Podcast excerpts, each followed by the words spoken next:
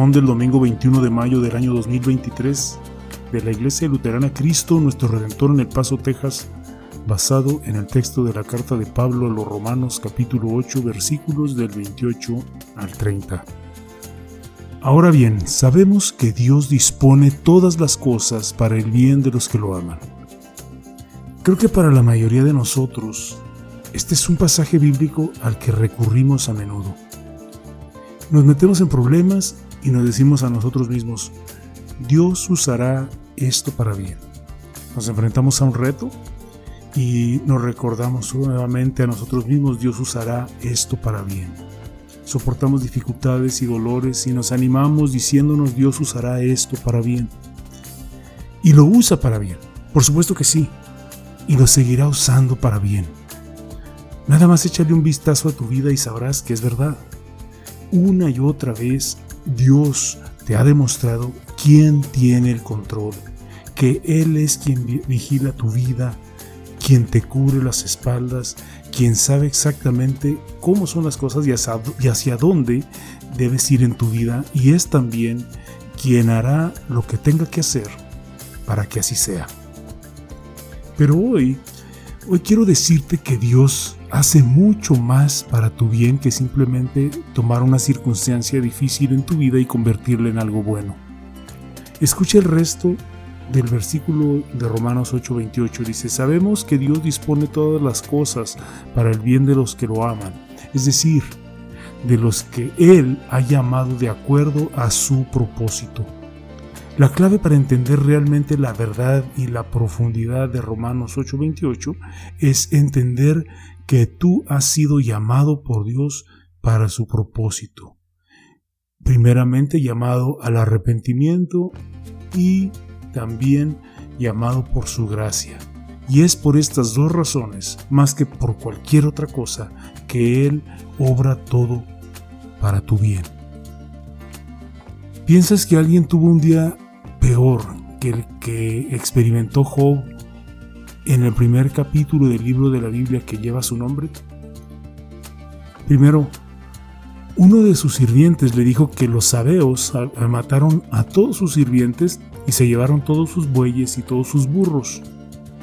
Y luego otro sirviente vino justo después de aquel otro y le dijo que un fuego del cielo quemó todas sus ovejas y, a y al resto de sus sirvientes, mientras ese siervo hablaba, todavía ni siquiera terminaba de hablar. Vino otro y le dijo que los caldeos mataron a todo el resto de sus siervos y se llevaron a todos sus camellos. Y como y por si fuera poco, otro sirviente vino y le dijo que una enorme tormenta de viento arrasó la casa en la que estaban sus hijos y los mató a todos. Y todo esto sucedió en un solo día. Si conoces toda la historia es posible que te apresures a decir, sí, pero Dios lo usó para bien. Y señalar que el Señor bendijo la, la, última parte de la vida de Job con más ovejas, más camellos, más bueyes, más burros y más hijos de los que tenía antes, se puede decir que Dios sí lo bendijo de esa manera. Pero yo te diría, tienes razón, así fue. Pero también diría, solo estás mirando las cosas materiales, las cosas terrenales que Dios hizo para el bien de Job. No te has dado cuenta del mayor bien que Dios le hizo a Job. Veamos lo que dice Job capítulo 42 versículos del 1 al 6. Dice así, entonces Job le respondió al Señor y le dijo, yo sé bien que todo lo puedes, que no hay nada que tú no puedas realizar. Preguntaste, ¿Quién se atreve a oscurecer mis designios con palabras carentes de sentido? Yo fui ese atrevido que habló sin entender. Grandes son tus maravillas, son cosas que no alcanzo a comprender. Por favor, escucha mis palabras. Quiero preguntarte algo. Házmelo saber. Yo había oído hablar de ti, pero ahora mis ojos te ven. Por lo tanto, me retracto de lo dicho y me humillo hasta el polvo y las cenizas. Verás, Job tuvo un momento en el que sufrió mucho con aquel mal día. Incluso cuestionó a Dios y dudó de su bondad. Y así, el bien que derivó del mal, del mal día que, que, Job, que Job tuvo no fue que haya tenido más animales ni más hijos, sino el corazón arrepentido, su corazón arrepentido en estos versículos cuando se dio cuenta Job que no tenía razón alguna para cuestionar o dudar de la bondad de Dios. Cuando se dio cuenta que su vida no sería nada sin Dios, cuando se dio cuenta que su relación con Dios era más importante que cualquier cosa material o cualquier relación terrenal. Se puede decir, o más bien se puede vivir sin cosas materiales. Incluso puedes vivir sin relaciones terrenales. Pero sin Dios no puedes vivir. Esto es de lo que se dio cuenta o, es de lo que se da cuenta un corazón arrepentido. Y ese es el corazón que Dios busca en nosotros más que cualquier otra cosa en nuestras vidas. Tanto es así que Dios hará todo lo que sea necesario, y dicho sin exagerar, todo lo que sea necesario para llevarnos al arrepentimiento. ¿Qué es lo que dice el texto de Romanos capítulo 8? Dice, Dios dispone todas las cosas para el bien de los que lo aman.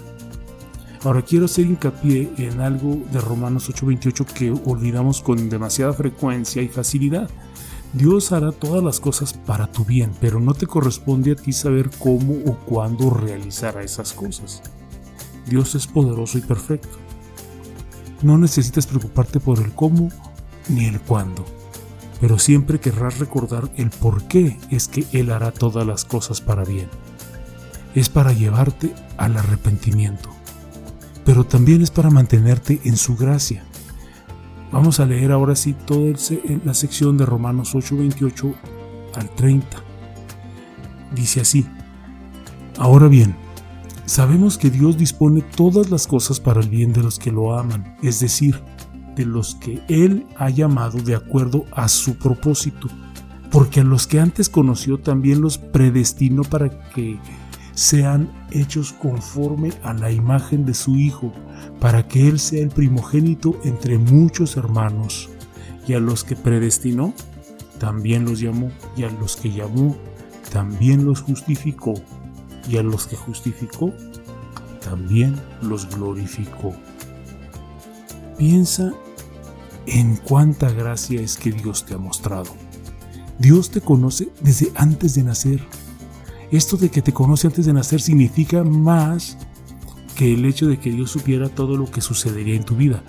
El, decir que te conoce antes de nacer significa que por su profundo y divino amor por ti, Dios sabía todo lo que iba a suceder, todo lo que tenía, incluso a pesar de tu pecado, para que hoy estés aquí, renovando, reforzando y celebrando la relación que compartes con Él a través de la fe en Jesús, tu Salvador. Dios te conoce desde antes de que nacieras, para que hoy pudieras recibir su perdón, para que hoy pudieras crecer en su amor, para que hoy pudieras ser consolado, guiado, custodiado y fortalecido por sus promesas. Dios también te predestinó eso significa que nunca tendrás que dudar, preguntarte o cuestionarte si le perteneces a Dios. Le perteneces. Tu bautismo te lo promete y todo lo que Jesús hizo en su vida por ti y por su muerte en la cruz te lo garantiza. Cuando Jesús vivió y murió por ti, eliminó todo lo que en tu vida te haría pensar o te llevaría a pensar que nunca podrías pertenecer a Dios. Cuando Jesús vivió por ti, compensó cada fracaso de tu vida y cuando murió por ti, pagó por cada pecado de tu vida. Nada se interpone entre Dios y tú. Por gracia, mediante la fe, perteneces a Dios. Tú eres suyo y Él es tuyo. Dios también te llamó. Piensa dónde has estado en tu vida. Piensa en lo que has hecho. Piensa dónde podrías estar. No todos esos pensamientos son agradables, ¿verdad? Algunos son francamente pecaminosos, vergonzosos, embarazosos. Pero de nuevo, aquí estás. ¿Por qué? Porque de nuevo, solo por la gracia de Dios, sabes así exactamente lo que quiso expresar el autor del himno que en inglés se llama Just as I Am, que traducido al español significa tal como soy. Cuando este autor escribió en, la estrofa, dice así, traducido al castellano, tal como soy, sin una súplica, tu sangre fue derramada por mí y tú me llevaste, tú me llamaste a venir a ti. Oh Cordero de Dios, vengo, vengo. Solo por la gracia de Dios sabes lo importante y precioso que es ese llamado. Dios también te justificó.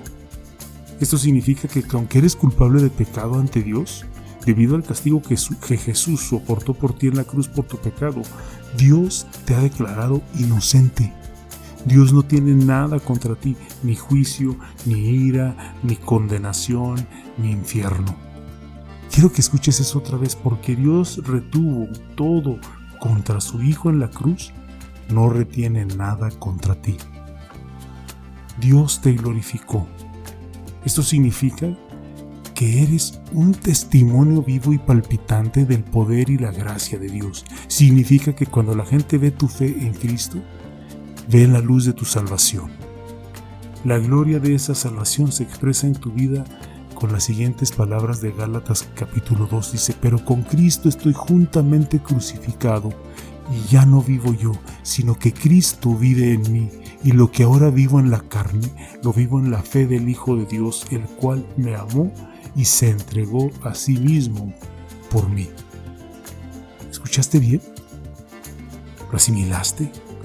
¿Comprendes lo que Dios ha hecho por ti y especialmente lo que ha hecho por ti a través de su Hijo Jesucristo? ¿Comprendes lo bendecido que eres al ver, conocer y creer que Jesucristo es tu Salvador del pecado y tu esperanza de vida eterna? ¿Comprendes la gracia que Dios te ha mostrado en Cristo? Entonces entiende esto, Dios hará cualquier cosa y todo lo que tenga que hacer para mantenerte en su gracia. Dios dispone todas las cosas para el bien de los que lo aman, es decir, de los que Él ha llamado de acuerdo a su propósito. Dios quiere que vivas para siempre con Él en el cielo. Y eso no sucede sin su intervención. Eso no sucede sin arrepentimiento. Eso no sucede sin su gracia. Así que sí, Él te ama tanto y desea tanto que estés para siempre con Él en el cielo que hará todo lo posible en tu vida para que eso suceda. Y el hecho de que ofreciera a su Hijo unigénito en la cruz para salvarte de tus pecados, lo demuestra. Amén. Y que la paz de Dios que sobrepasa todo entendimiento, guarde sus corazones y sus pensamientos en Cristo Jesús Amén.